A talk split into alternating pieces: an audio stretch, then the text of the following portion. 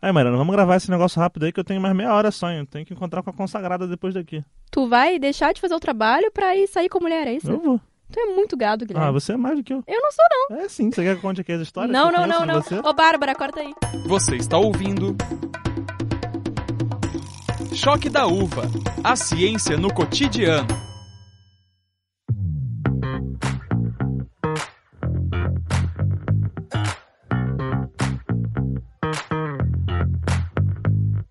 Certeza você conhece alguém que virou vegano recentemente. Seja aquela sua prima ou celebridades como a Anitta, Isabelle Drummond e até mesmo a Xuxa. Eu sou vegana, assumo, grito para que todo mundo ouça que eu amo os animais, por isso eu não posso comê-los.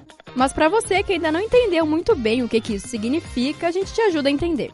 Veganos são as pessoas que não consomem nenhum tipo de produto de origem animal. E a gente não tá falando só de comida, hein? Os veganos eles evitam consumir qualquer tipo de produto que envolve a exploração da vida animal pelo homem. Isso vai desde peixe, ovo, até coisas que a gente nem imagina, como sacolas plásticas e pneus. Pneus? É, aderir ao veganismo pode não ser tão simples quanto parece, mas os defensores desse estilo de vida dizem que ele é essencial para preservar o planeta. Isso porque toda a cadeia da pecuária envolve grandes emissões de gases poluentes, de desmatamento e um gasto absurdo de água. Mas se os animais estão presentes em tantas esferas assim da nossa vida, será que é possível todo mundo virar vegano? Eu sou o Guilherme Bianchini E eu sou a Mariana Lau. e esse é o Choque da Uva, um novo podcast do Estadão que explica a ciência de uma maneira diferente. Os produtos de origem animal são tão presentes na nossa rotina que é difícil de imaginar uma vida sem eles. Tem coisas que a gente nem imagina que usam restos de animais na sua fabricação. A gordura animal, por exemplo, é encontrada em algumas sacolas plásticas. O material é produzido a partir da queratina de frango, que é uma proteína encontrada nas penas e nos bicos do animal. A função é proteger essas estruturas de fatores externos. Outro produto que você provavelmente não sabia que possui vestígios de animais são os pneus. Eles são compostos por um ácido que se chama ácido esteárico e ajuda a borracha a manter a sua forma. O ácido esteárico é feito a partir da gordura de bois e também está presente nos fogos de artifício. Ele ajuda a evitar a oxidação dos metais presentes nos fogos e permite o armazenamento por mais tempo. Até mesmo alguns instrumentos musicais têm vestígios de animais. A cola mais adequada para firmar instrumentos de madeira, como o violino e o piano, é a cola feita a partir da fervura de ossos e de couro. Doideira! E nem nos produtos de higiene e limpeza os bichinhos se salvam. Até alguns amaciantes, shampoos e pasta de dente têm origem animal. Isso sem falar nas roupas, que tem como matéria-prima a lã, o couro. E tem mais uma coisa de origem animal que me surpreende até hoje: é a camisinha. Alguns preservativos usam na fabricação a caseína, que é uma proteína do leite. Esse produto ajuda a tratar o látex. É, mas isso aí não é desculpa para não usar camisinha. Tem algumas marcas que receberam o selo da Vegan Society porque não usam nada de origem animal. Agora você deve estar se perguntando: tem como substituir o animal na fabricação de produtos tão diferentes? Para responder isso, a gente vai conversar com a Maria Eduarda de Lemos. Ela é engenheira de alimentos e faz parte da Sociedade Vegetariana Brasileira. O grupo possui o selo vegano, que garante que as empresas fazem produtos livres de uso animal e não usam os bichinhos em testes. Hoje o selo já tem mais de 2 mil produtos certificados. É possível sim você obter muitos dos ingredientes hoje que são de origem animal de outras formas, como origem mineral, origem vegetal ou até mesmo origem sintética. Nós daqui do, do selo vegano que estamos trabalhando né, juntamente com com as indústrias e muitas vezes não só no processo de certificação, mas de uma certa forma incentivando o desenvolvimento de novos produtos, né, aqueles de origem animal, a gente consegue perceber que indústrias de diferentes segmentos estão cada vez mais buscando realmente essas alternativas. Um bom exemplo para isso é a taurina, que é um composto obtido do boi e está presente em energéticos. A substância pode ser sintetizada em laboratório a partir da reação de aziridina com ácido sulfúrico, ou de uma série de outras reações iniciadas com óxido de etileno e bisulfito de sódio. Como é mais barato sintetizar em laboratório do que tirar a taurina do boi, os veganos podem ficar tranquilos se estiverem precisando daquela energia. Né, a gente sabe de todos os impactos que produtos de origem animal nas esferas de consumo de um ser humano tem como impactos negativos, não só para a própria saúde, como para o meio ambiente também. E existe essa demanda por produtos veganos? As empresas estão interessadas em desenvolver tecnologias para substituir os produtos de origem animal? O que a gente vem vendo foi o boom de produtos, principalmente na área de carnes, né, os substitutos das carnes de origem animal. Uh, mas não só isso, a gente já vem vendo vários snacks, vários salgadinhos, as bebidas, iogurtes, os próprios chocolates, vários produtos da área de panificação também sendo produzidos aí muitas vezes em largas escalas com ingredientes alternativos.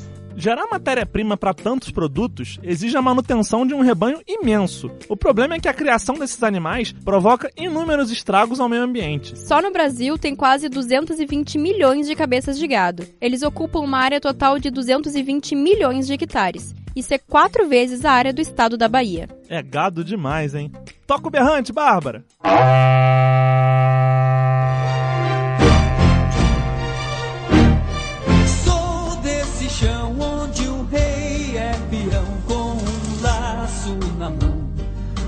A gente produz muitos animais e também consome muita carne. Se você aprendeu que o dióxido de carbono é o principal vilão entre os gases que causam o efeito estufa, espera até saber do metano. O metano presente no peido da vaca é 20 vezes mais prejudicial que o famoso dióxido de carbono. Já a produção de 1 litro de leite consome 3.100 litros de água. A carne é o que mais gasta. A proporção é de 15 mil litros para 1 quilo. E você preocupado em fechar a torneira enquanto escova os dentes, hein? Quem passou esses dados pra gente foi a Maureen Santos, coordenadora de programas da Fundação Heinrich Boll. E tem mais, hein? Segundo a Organização das Nações Unidas para a Alimentação e Agricultura, a FAO, cerca de 80% de toda a terra usada para o plantio produz comida para o gado. Isso porque já não basta que a vaca precise de muito espaço para crescer, né? Ela precisa também se alimentar e bota comida para isso. Um levantamento feito pelo professor Marco Springman, da Universidade de Oxford, mostra que para produzir 1 kg de carne, a vaca demanda mais de 10 kg de grãos. Já o porco precisa de 6 quilos e a galinha de 4. Por que, que a gente simplesmente não para de comer carne?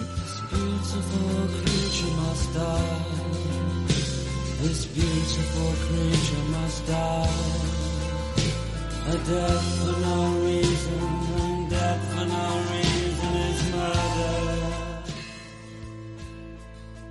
A conta não é tão simples assim. Em 2019, a pecuária deve trazer 234 bilhões de reais para o Brasil. Dentro dessa cadeia tem uma série de pequenos produtores que dependem dessa atividade para sua subsistência. Isso sem falar nos produtos de origem animal que ainda não temos tecnologia suficiente para substituir. A Maureen também conversou com a gente sobre isso e explicou como seria a transição ideal para um mundo vegano tem que pensar, antes do veganismo, na democratização da alimentação saudável. Porque em muitos lugares do Brasil sequer se chega frutas e verduras produzidas de forma sustentável para que as pessoas possam se alimentar. Então, até para você pensar é, nessa forma de transição, você também tem que ter um recorte. Tem muita gente que ainda está fora de qualquer escala de consumo. Então, é, é uma combinação de escolha, acho que é uma mudança de lei, mudança de política pública. E não é só o meio ambiente e os animais que saem prejudicados dessa história.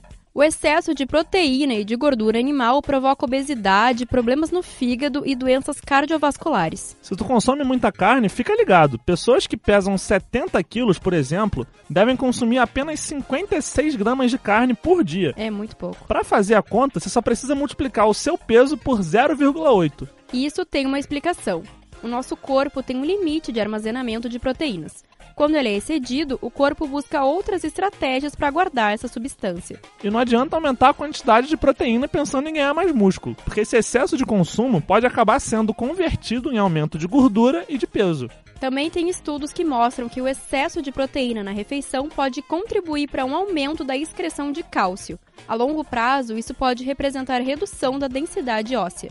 E quem explicou tudo isso pra gente foi a nutricionista Fernanda Ferreira dos Santos. Ela falou também sobre a importância da proteína animal na nossa dieta e como que a gente pode substituir ela de maneira saudável. Confere aí. Proteína é o nome dado ao conjunto de aminoácidos. E o nosso corpo, né, ele tem a capacidade de produzir alguns desses aminoácidos, que seriam os aminoácidos não essenciais, justamente por ter essa capacidade de produzir. Os aminoácidos essenciais, porque nosso corpo não tem a capacidade de produzi-los. E os parcialmente essenciais, que geralmente o nosso corpo consegue produzir, mas em determinadas situações, por exemplo, em uma situação de uma infecção aguda, de um trauma, o nosso corpo ele, ele desloca recursos para outras áreas e esses aminoácidos passam a ser parcialmente essenciais. E a proteína de origem animal, ela tem esse diferencial de possuir todos os aminoácidos essenciais em sua composição. Nem toda proteína de origem vegetal tem todos esses aminoácidos. Então, quando uma pessoa segue uma dieta com exclusão da proteína animal, ela tem que ter uma preocupação maior de ter uma variedade maior de fontes de proteína vegetal para que ela consiga cobrir as necessidades diárias desses aminoácidos que compõem é, essa categoria de essencial.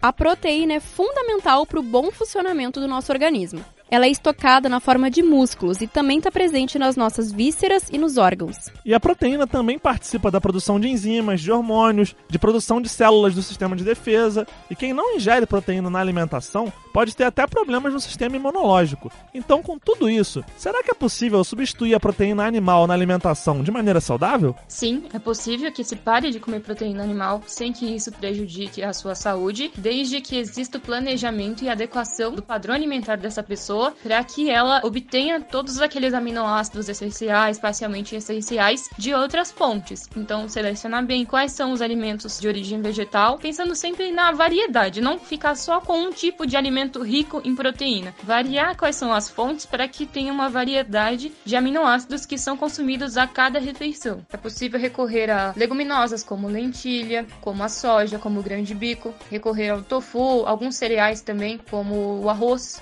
Algumas hortaliças, como brócolis, espinafre, são é, alimentos que têm uma considerável quantidade de proteínas.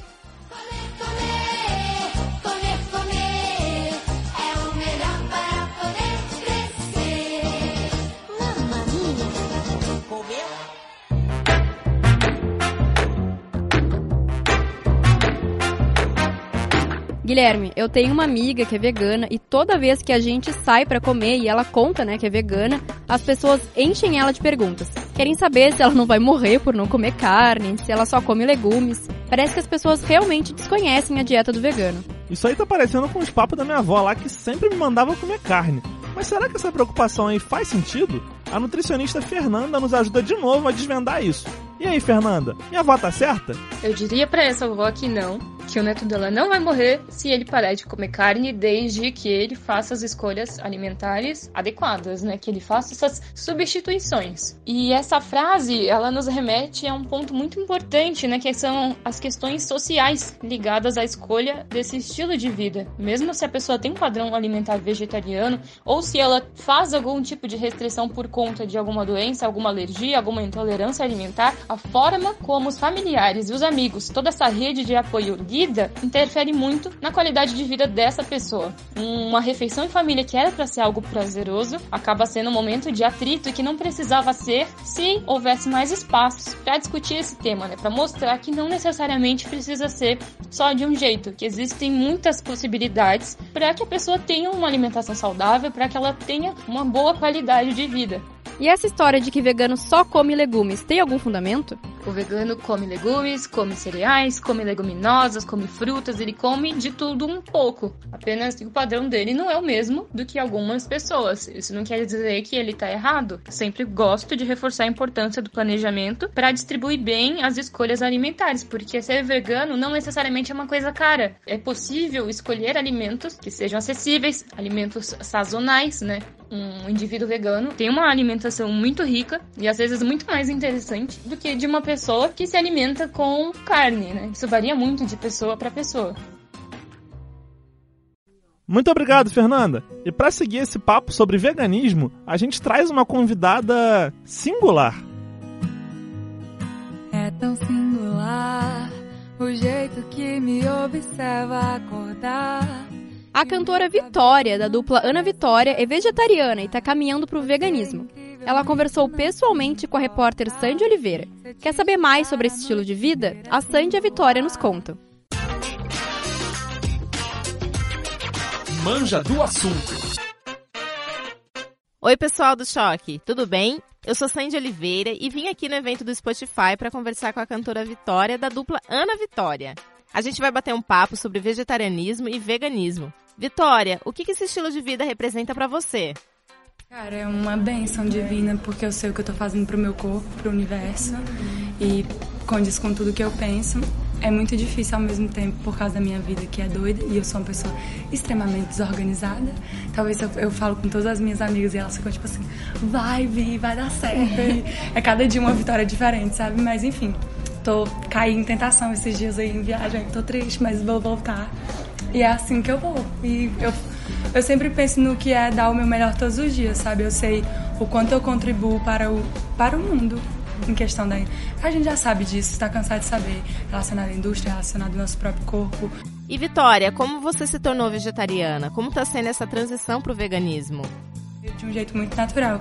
Tem quase cinco anos que eu sou vegetariana e aí já flerto aí com o veganismo tem um tempo aí e a gente fica, vai, não vai, vai, vai, não vai. Em casa eu sou vegana, tipo assim, o meu lifestyle inteiro, o que eu compro, a minha vida. Agora de comida, eu ainda às vezes como leite ou ovo. Em casa não, mas na rua às vezes é impossível. É impossível com a indústria que existe no momento, né? Sim, sobre a sobre a grana que a gente faz no momento relacionada a isso. Agora, tipo assim, acho que se a gente entendesse que o mundo tá acabando e a gente precisa fazer alguma coisa com isso Sim. e todo mundo quisesse fazer, era só fazer. Obrigada, Vitória. É isso, gente. Vou ficando por aqui. Até a próxima.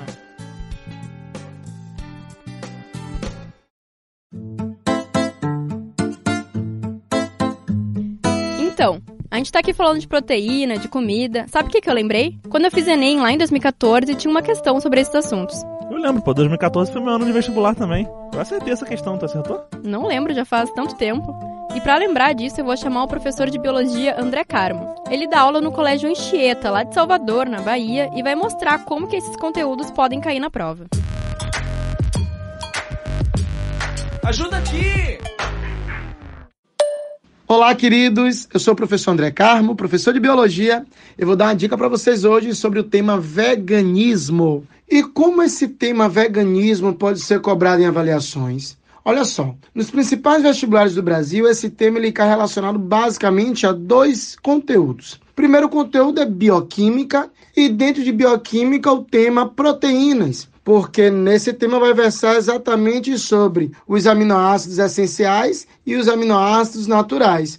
O essencial é aquele que você precisa adquirir através da alimentação. Portanto, um tipo de escolha, de abstinência de alguns derivados de carne em que se perca o acesso a esses aminoácidos causará algum dano ao organismo. O outro tema que pode cair relacionado ao veganismo é fisiologia humana. E dentro de fisiologia humana, o tema sistema digestório, porque lá pode ser cobrado sobre as enzimas que degradam proteínas a nível de estômago e de intestino. Pode ser cobrado também a intolerância à lactose, que é um açúcar presente no leite dos bovinos. E esses temas são os temas que a gente vai ver com maior recorrência.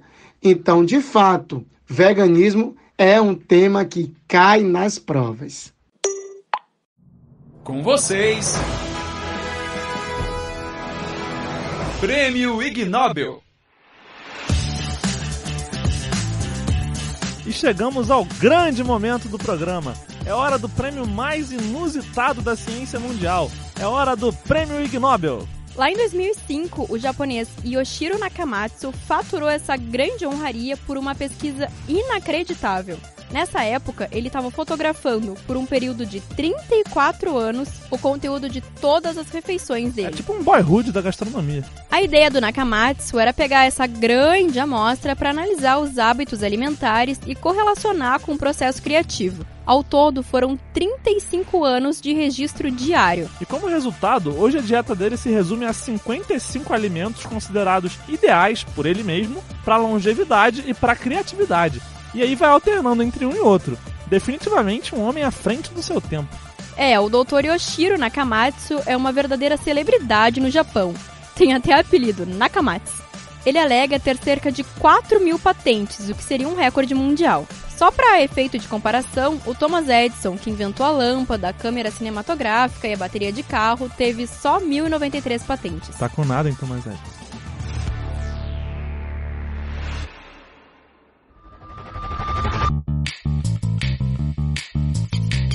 E esse foi o Choque da Uva, um novo podcast de ciência do Estadão que explica tudo que você tá afim de saber.